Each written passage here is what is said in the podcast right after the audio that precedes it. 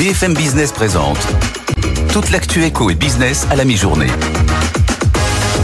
90 minutes business. Sandra Gondouin.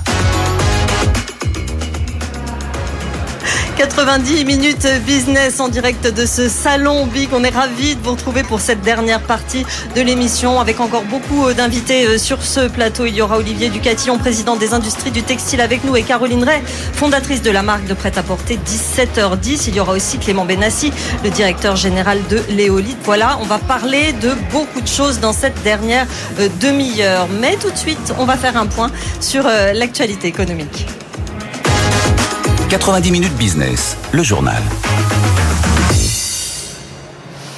Dans ce journal, une étape importante pour Casino. Hein. Ses dirigeants ont signé aujourd'hui un accord de restructuration ferme et engageant avec les repreneurs Daniel Kretinsky, Marc Ladret de la Charrière et le fonds britannique Attestor. Ce document valide le schéma de restructuration qui avait été négocié fin juillet. Dans ce journal également, les retraites complémentaires qui devraient être augmentées de 4,9% en novembre. Les syndicats et le patronat ont dévoilé aujourd'hui un projet d'accord qui consiste à aligner les pensions complémentaires sur l'inflation et supprimer le système de malus qui touche de nombreux assurés. Les retraites complémentaires qui concernent plus de 13 millions de salariés du privé. Et par ailleurs, ces retraites complémentaires, ce n'est pas l'argent du gouvernement, a déclaré ce matin numéro 2 de la CFDT, Marie-Lise Léon sur France 2, alors que l'État lorgne les excédents de ce régime. Dans ce journal également, les défaillances d'entreprises qui ont rejoint le niveau de 2019 en septembre et retrouvent leur niveau d'avant Covid. Hein, ça a pris, euh, ça a pris du temps avant la pandémie de Covid, selon les chiffres publiés aujourd'hui par la Banque de France. Les Européens au sommet à Grenade aujourd'hui au menu l'adhésion de l'Ukraine et de huit autres pays euh, à l'Union européenne. Euh, c'est une première selon un document du Conseil de l'Union européenne. On sait combien coûterait l'élargissement de l'Europe. Rien que pour l'Ukraine, on en a euh, parlé hier sur ce plateau, ce serait 186 milliards d'euros sur sept ans, dont la moitié au titre de la politique agricole commune. La dernière hausse des taux de la BCE était probablement la dernière déclaration ce matin du responsable de la politique monétaire de la BCE, Peter Casimir, qui s'appuie sur les derniers chiffres de l'inflation sous-jacente. En bref, également en Allemagne, gros coup euh, de frein, sur le marché automobile. Il stagne en septembre après sept mois de hausse consécutive, en cause une demande au point mort, alors que l'économie allemande, euh, première de la zone euro, tourne au ralenti. Et puis enfin, les Galeries Lafayette qui vont fermer leur grand magasin à Berlin fin 2024, présent au cœur de la capitale depuis plus de 30 ans. Le groupe explique baisser le rideau en raison de la mutation des attentes de consommation. Tiens, ça c'est intéressant, on va en parler euh, justement avec euh, nos invités. Nous sommes en direct, vous le savez, de ce salon euh, Big, le plus grand salon business d'Europe. Toute la journée, nos émissions sont ici sur BFM Business. On va parler de décarbonation, bien sûr, d'intelligence artificielle, de difficultés du secteur, de, des grands défis, des chantiers des, des entreprises. Et je vais commencer par vous, Clément Benassi. Vous êtes directeur général de Néolith. On va parler évidemment de décarbonation. Néolith est parti pour y jouer un rôle majeur. Est-ce que vous pouvez nous rappeler le principe de la fossilisation accélérée qui est votre spécialité tout à fait. Alors nous, la fossilisation accélérée, on a créé cette boîte il y a 4 ans euh, avec un objectif, c'est transformer les déchets en pierre. C'est-à-dire qu'en fait, aujourd'hui, on prend tous les déchets non recyclables et on en fait des cailloux comme celui que j'ai dans la main pour en faire des routes et du béton. Donc ça permet effectivement une meilleure valorisation du déchet, mais en plus un stockage carbone vu qu'on va stocker plus de carbone qu'on en émet au cours du processus. Procédé peu, consommateur d'énergie, on l'a dit. Hein. Alors moins consommateur d'énergie que les systèmes actuels comme l'enfouissement et l'incinération, euh, et surtout moins polluant, et euh, en plus avec un côté stockage carbone qui représenterait 7% de réduction des émissions de gaz à effet de serre, toute industrie confondue, à l'échelle de la France. Donc cette transformation, vous la faites grâce à un fossilisateur je ne me trompe pas. Euh, oui, c'est ça. Oui. ça. Où est-ce que vous les implantez, ces, fossilisateurs? Alors on les implante un peu partout en France et même euh, du coup on a des projets aussi à l'étranger. Mhm. Euh, là on est dans une phase d'industrialisation, donc on a une première installation qui est euh, à côté d'Angers, là où on est basé. Oui. Et puis sinon on a des clients, euh, des intérêts un peu partout en France. Alors, qui sont vos clients? Le, Alors, le bâtiment? Nos clients, en fait, on va avoir deux types de, de- de clients. On va être surtout être sur le centre de tri, euh, c'est-à-dire euh, une fois que les déchets sortent de l'industrie ou du bâtiment, ils sont triés dans un centre de tri. Et nous, on prend le refus de tri qui part aujourd'hui en enfouissement majoritairement pour en faire du coup du granulat. Vous allez aussi construire un site industriel euh, vitrine euh, près, près d'Angers. Il sera prêt quand? Alors, euh, il est en cours de construction là aujourd'hui. Il sera prêt en mars de cette année. Et parallèlement à ça, on a déjà un site démonstrateur qui tourne déjà depuis juin. Euh, On parlait tout à l'heure dans le secteur de la santé de la difficulté d'être dans des entreprises qui prennent du temps. Au départ, il faut, surtout quand on a des projets comme euh, les vôtres, ça prend beaucoup de temps et beaucoup de financement. Vous, vous êtes financé comment d'ailleurs? Alors nous, on s'est financé euh, vraiment en mode start-up industriel, c'est-à-dire qu'on a levé des fonds. Là, on est en train de clôturer notre quatrième levée de fonds. Euh, donc avec du coup des prises de capital plus du coup du financement public et je remercie du coup la BPI qui nous accueille aujourd'hui qui a aussi beaucoup contribué euh, à financer l'entreprise. Les élus locaux également Les élus locaux ont beaucoup participé, euh, bah, aussi bien du coup pour être des facilitateurs, euh, mais aussi euh, parce qu'ils ont réuni une foncière euh, du département pour financer justement nos euh, bâtiments industriels, donc dans le 49, dans le Maine-et-Loire. Vous avez des, des concurrents sur euh, exactement ce que, ce que vous faites? Alors non, on n'a pas de concurrent aujourd'hui sur euh, la fossilisation. Euh, nous, en fait, on, on est sur un secteur de marché qui est le même secteur que l'enfouissement, sauf que l'enfouissement est amené à diminuer parce que les quotas réduisent les tonnages qui peuvent être enfouis chaque année. Et donc, en fait, il y a euh, des millions de tonnes de déchets dont on ne saura pas quoi faire dans les prochaines années. Donc, en fait, on arrive vraiment en complément et de euh, cette solution. Donc vous êtes vraiment un acteur potentiel très important de la décarbonation euh, du, du pays. Vous visez combien de sites et quelle capacité dans 10 ans par exemple? Alors dans 10 ans, euh, nous on vise euh, des sites euh, en France et aussi à l'international. Euh, combien, euh, c'est pas facile à dire, mais euh, je dirais d'ici ans, euh, 10 ans, une centaine entre la centaine. France et l'international. Euh, On parlait euh, tout à l'heure d'être dans des salons euh, comme celui-là des grands défis des entreprises euh, à cet automne 2023. C'est quoi euh, pour vous le, grand défi chez, chez Néolith C'est le recrutement, c'est euh, les difficultés administratives pour s'implanter, c'est la décarbonation? Mais ça, c'est votre mission, donc je pense que vous n'allez pas répondre à ça. C'est quoi ce qui vous pose le plus de difficultés? Aujourd'hui, je pense que c'est euh, vraiment le temps. En fait, on a un temps d'installation industrielle qui est très long euh, en France, avec euh, voilà toutes les autorisations, les PC, euh, les ICPE. Donc nous, on essaie d'accélérer ce temps-là. Mais c'est vrai qu'aujourd'hui, notre principal enjeu, c'est le temps. Après, les ressources en France, on les a, on arrive à recruter. Mais vraiment, c'est ce temps-là, nous, qui bah, qui est très un, un grand enjeu dans les startups.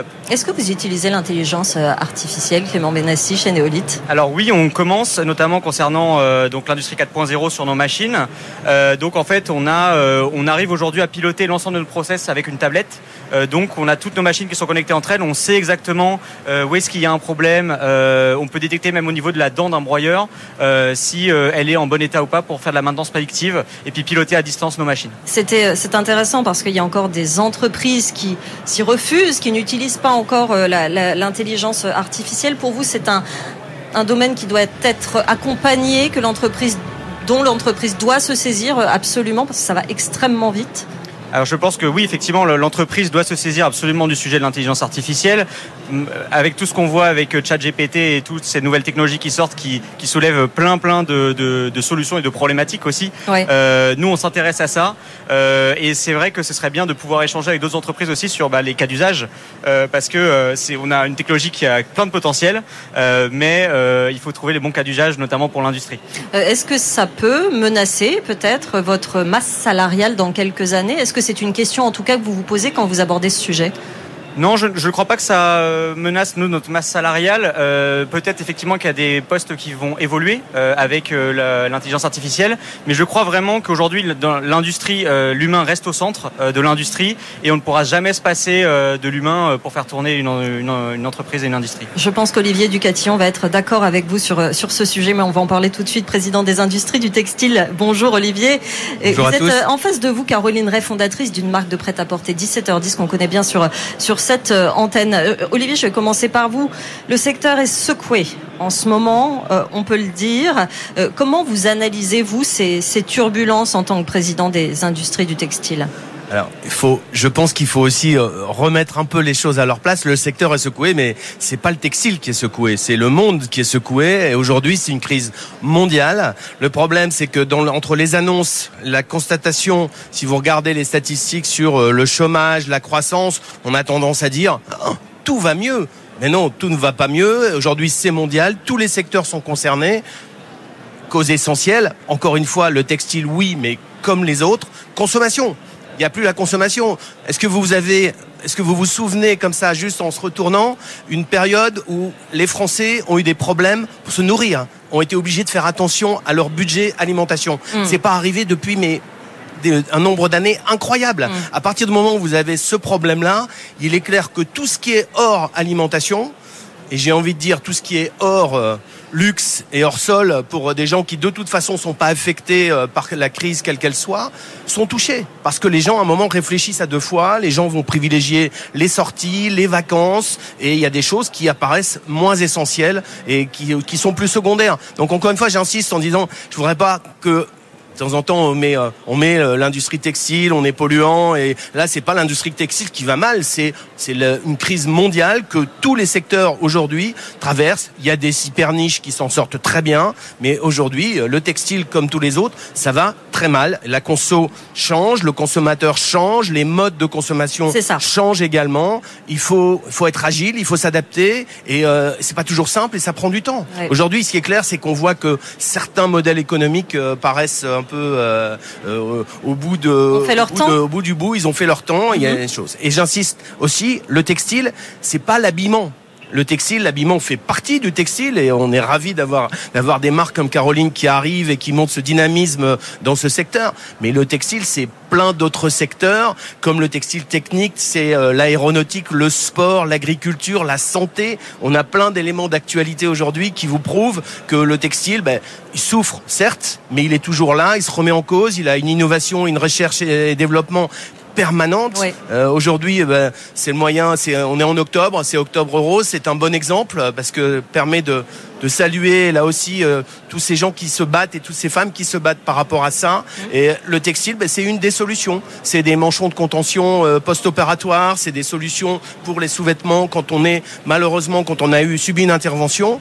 c'est du textile technique. Donc c'est pas que de l'habillement. Il y a des parties qui vont moins bien en ce moment et c'est vrai que c'est très orienté sur l'habillement. C'est pas nouveau parce que c'est malheureusement depuis septembre. Hein. on voit euh, le nombre de défaillances, comme on l'a vu dans les défaillances que vous citez sur euh, retrouver le niveau de euh, avant Covid c'est malheureusement pas que dans le textile, c'est partout.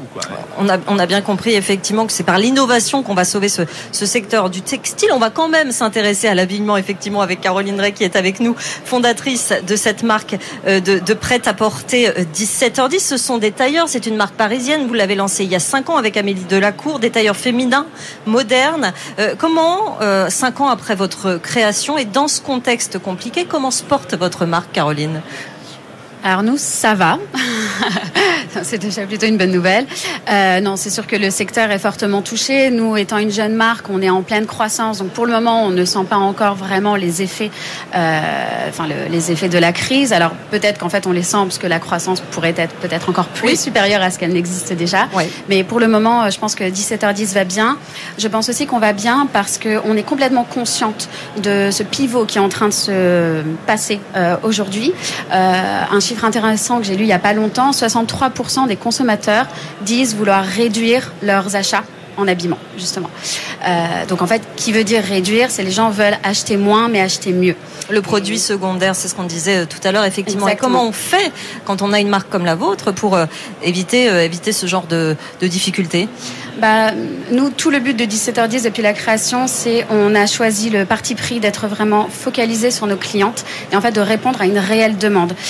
C'est-à-dire que même dans notre, dans notre offre produit, le tailleur, on répond à un besoin et on est allé pousser encore plus loin ce besoin en essayant de comprendre vraiment ce que voulaient nos clientes. On a fait des grosses études avec elles et en fait même jusqu'au modèle de nos vêtements, ils sont tous conçus pour répondre à des morphologies différentes.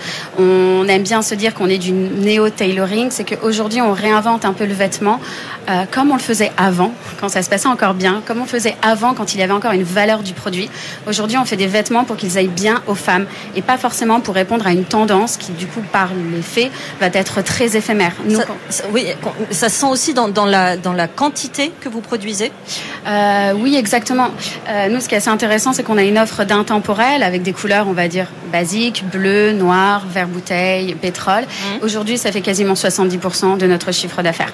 Aujourd'hui, les clientes, elles ont besoin en fait de ces intemporels qu'elles vont garder dans leur euh, penderie pendant des années. Et pour moi, je trouve ça très important de revenir à cette valeur du produit, des produits qui sont faits pour durer sur votre les matières que vous utilisez, vous faites attention que ce soit des matières euh, qui ne soient pas trop émettrices. C'est vrai qu'on a parlé euh, tout à l'heure du bilan carbone dont on, a beaucoup pointé du doigt à une époque. La mode et le textile se, se repensent. C'est quelque chose que vous intégrez dans vos process? Complètement. Nous, on a. Ça peut paraître étrange parce que chez l'homme, c'est très bien fait, mais euh, donc chez la femme, il n'y avait pas d'offre en fait de costumes ou de tailleurs. nous, on est allé prendre ce qu'il y avait de mieux chez l'homme, donc cet art sartorial et notamment les belles matières. Nous, on se source qu'en Italie, donc avec des draps de laine. Euh, euh, toutes nos matières sont naturelles, en fait. Et pour nous, c'était quelque chose d'important. Euh, Olivier Ducatillon, on en a parlé déjà sur ce plateau l'année dernière quand on était à Lille, il me semble, de cette la qualité de ces matières, le choix, le fait de, faire du, du, naturel, qui est une demande des clients, mais finalement on ne peut plus faire sans, sans penser à ça aujourd'hui. Alors c'était euh, c'était quelque chose, je vous aurais répondu euh, allègrement et facilement en post-Covid où effectivement on a eu ce mouvement euh, incroyable où le consommateur a dit stop aux, matières qui font trois fois le tour du monde, stop aux matières à base de pétrole et, de, et aux matières à base d'énergie carbonée. On a eu ce mouvement et il y a eu un élan incroyable. Maintenant, il est clair, quand vous avez des contraintes économiques, l'économie parfois reprend un peu le reprend un peu le dessus. Donc Aujourd'hui, on va dire qu'on est, euh, on est peut-être dans un plateau par rapport à ce, ce mouvement qu'il y a eu, mais le consommateur attend qu'on une chose, c'est qu'on arrête de le prendre pour un con et qu'on y raconte plus de n'importe quoi, qu'il puisse avoir une identification claire en termes de traçabilité sur d'où vient sa matière, d'où vient son, son produit. Ça, c'est euh, c'est très important. Mmh. Et l'autre chose, parle de sens un peu partout, que ça soit dans le recrutement, mais le consommateur aussi, il veut, il veut acheter quelque chose qui a du sens et plutôt que d'acheter euh, euh, trois, quatre choses qui coûtent rien mais qui vont pas durer longtemps, ben, je dis peut-être d'acheter des choses qui durent, c'est important. Maintenant, je me permettrai, vous m'en donnez l'occasion, euh, dire à Caroline que acheter en Italie, c'est super. Je suis moi-même moitié italien, donc j'ai pas de problème avec ça. Mais elle peut aussi regarder, peut-être creuser, ou peut-être il faut lui expliquer qu'en France aussi, on a pas mal d'options sur les matières naturelles. On est très bien placé euh, puisqu'on a réouvert des filatures de lin, on a le chanvre qui est en train d'arriver, on a une filière laine qui est en train de renaître également. Donc c'est des ce sont des matières naturelles françaises et quand on sait que l'impact carbone, il y a deux éléments majeurs dans le calcul d'impact carbone, c'est la matière première et l'autre c'est l'énergie que vous utilisez pour produire. Ben, si vous produisez en France avec une matière locale, c'est euh, l'orgasme de l'impact carbone, euh, quel qu'il soit. Caroline, euh, comment, comment on répond à ça Effectivement, comment se fait ce choix? Pourquoi vous êtes allée en, Italie? Est-ce que la France, à terme, peut devenir un choix dans, dans votre entreprise? Qu'est-ce qui décide de cela? Bah, le manque d'orgasme de la part de mes clientes sur le prix. Vous fait exprès, Voilà. Euh, nous, on voulait une marque qui soit quand même inclusive. On voulait une marque qui soit euh, abordable par quand même une grande majorité des femmes et notamment notre cœur de cible. Donc, euh, on a évidemment regardé du côté de la France quand on s'est lancé. il y avait quand même peu d'acteurs avec une entrée qui est quand même difficile quand on est une jeune marque. On demande souvent des quantités qui sont assez élevé. Euh, donc en fait, voilà. Donc en fait, finalement, nous on a fait le choix de l'Italie euh, pour les matières et on produit au Portugal. À savoir aussi pour l'anecdote que tout le savoir-faire tailoring français a migré au Portugal dans les années 50. Donc en fait, notre chef d'atelier s'appelle Jean-Paul. Donc voilà. On...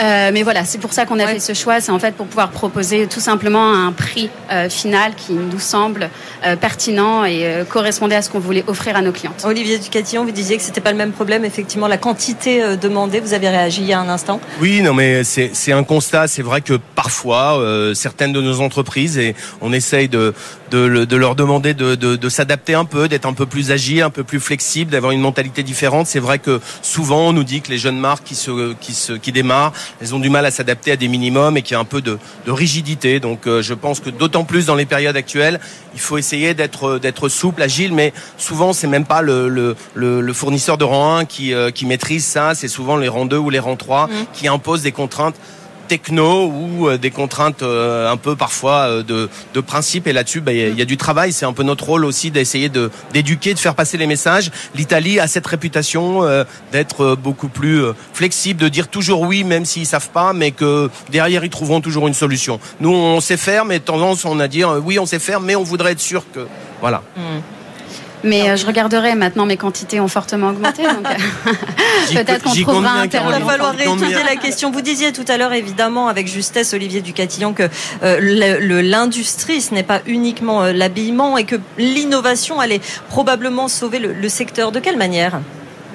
Écoutez, je pense que aujourd'hui, il y a personne n'a attendu tout ce qui s'est passé, n'a attendu cette crise actuelle pour se pour se remettre en cause et pour essayer de de, de répondre à des besoins euh, du marché, les besoins actuels, les besoins futurs. Et l'innovation, c'est quelque chose qui est permanent dans bon nombre de nos entreprises. On n'en parle peut-être pas assez.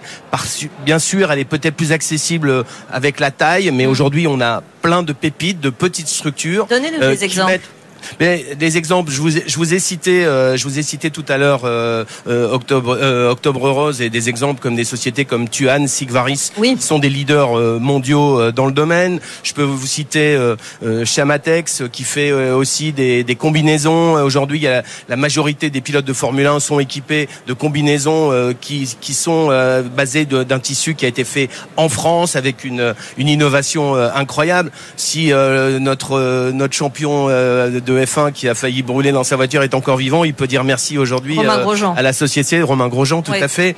Et je peux vous en citer euh, énormément. On a vu des, des, choses, des ateliers qui sont qui ont redémarré euh, complètement de de scratch. Et c'est quelqu'un que vous aviez rencontré à Lille aussi, qui s'est avec un distributeur à un moment assis autour d'une table en disant comment on peut robotiser, comment on peut moderniser mon outil pour que j'arrive à être compétitif et j'arrive à pouvoir produire en France? Ça s'est fait et, et aujourd'hui il y a une vraie euh, il y a une vraie dynamique encore une fois autour de, de tous ces projets parce que c'est dans l'ADN de nos industriels de faire euh, de l'innovation et de la recherche en permanence. On parlait d'intelligence artificielle avec vous euh, tout à l'heure sur, euh, sur Néolith. Dans le domaine justement du textile, de l'habillement, vous parlez d'innovation. Est-ce qu'innovation veut dire intelligence artificielle? Est-ce que l'intelligence artificielle existe dans le textile et dans l'habillement? Vous allez me répondre après Caroline.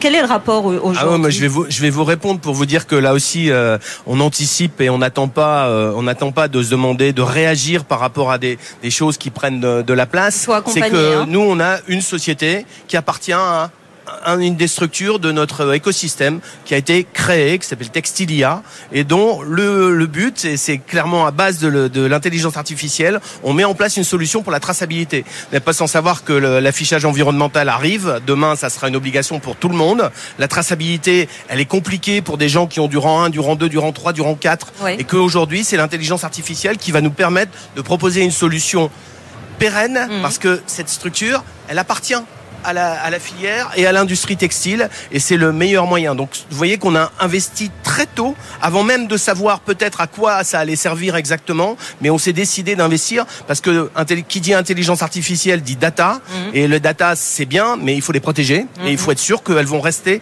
dans notre giron. Et le fait d'avoir cette structure qui nous appartient, ben on sait que tout ce qui sera recueilli en termes de data, ben c'est des choses qu'on va préserver pour le futur. Textilia textile Caroline, comment vous vous emparez de ce sujet-là en tant qu'entrepreneuse? Le textile, la vente de vêtements, de, tailleurs comme ça à première vue, on ne sait pas exactement euh, comment, comment ça peut matcher, mais est-ce que vous y pensez euh, pour les années à venir?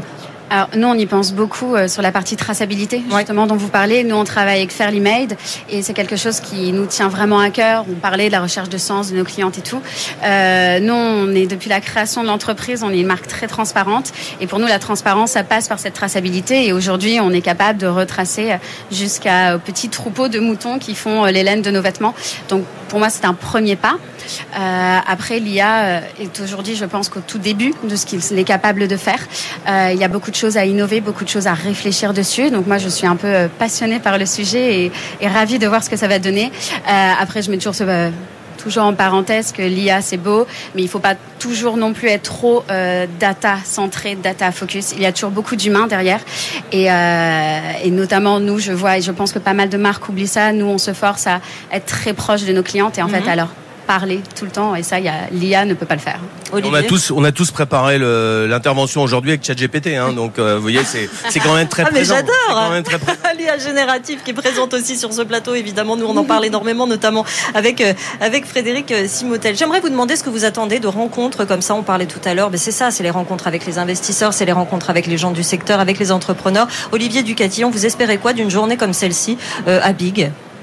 Alors il faut savoir qu'on a des, des relations euh, qui sont bien sûr euh, très importantes avec la BPI euh, en général et que la, la, BPI a fait une étude sur le textile et qui a été très importante. donc on a travaillé avec eux en amont sur la comment ils appréhendaient ce secteur textile euh, avec euh, parfois ces clichés ou, ou cette euh, réputation.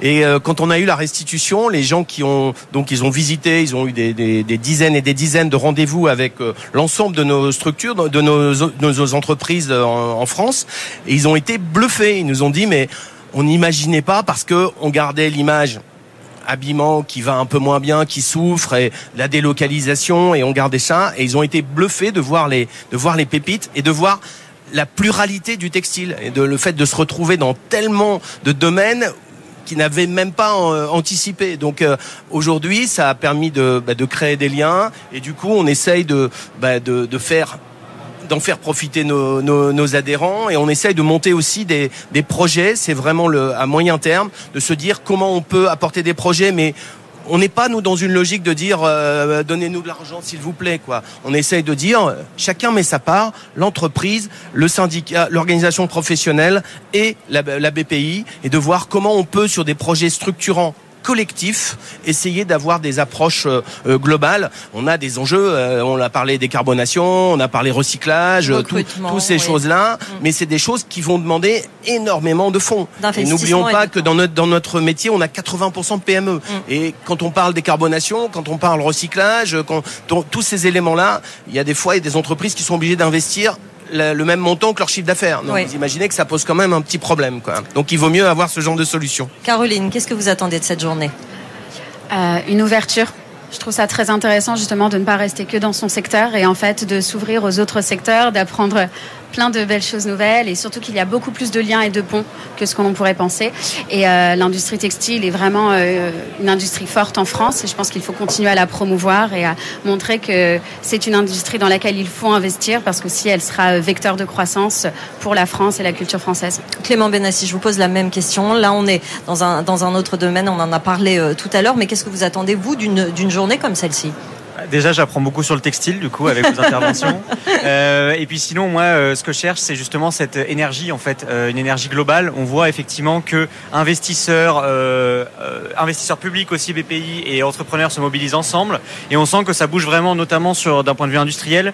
je sais pas, on parle effectivement aussi de la green tech. on sent que c'est des thématiques qui intéressent de plus en plus. Ça se sort dans l'émulation collective qu'on a. Et donc, c'est cette énergie-là, nous, qu'on recherche et cette, cet échange, comme, comme l'a souligné ma collègue. L'énergie vous avez raison de le dire. L'optimisme, on nous a dit tout à l'heure, et puis la fierté, évidemment, de cette journée. Hein. C'est le thème de cette journée au Salon euh, Big où nous étions euh, aujourd'hui et où BFM Business est tout au long de la journée. C'est la fin de cette émission. Déjà, c'est passé beaucoup trop vite, évidemment. Vous pourrez la revoir euh, sur, sur notre site en replay, évidemment. Merci Clément Benassi d'être venu nous voir, directeur général de Néolith. Merci Caroline Ray, fondatrice de 17h10, les superbes tailleurs. Et merci Olivier Ducatillon, président des industries du textile d'être venu sur ce plateau. La suite des programmes. Très bonne journée sur euh, BFM Business et on continue à être au salon Big, évidemment. Bonne journée.